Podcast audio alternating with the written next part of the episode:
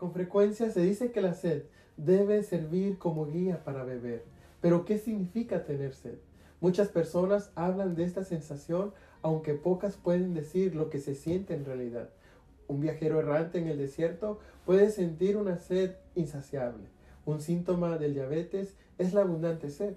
Existe un síndrome llamado Sjögren y esto pasa cuando el agua no sacia la sed de una persona, produciéndole una gran sequía en su boca.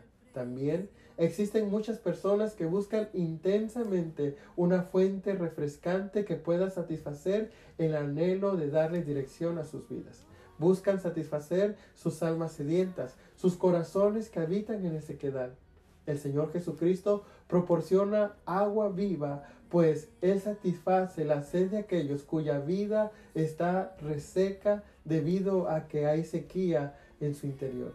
Jesús dijo, bienaventurados los que tienen hambre y sed, porque ellos serán saciados, pues todo aquel que bebe del agua que Él nos da no volverá a tener sed jamás, sino que esas aguas se convertirán en un manantial que brota con frescura dentro de ellos para vida eterna.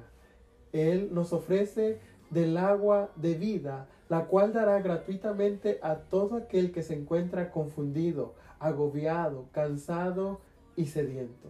Pues solo Jesús puede saciar los corazones sedientos. Dios te bendiga.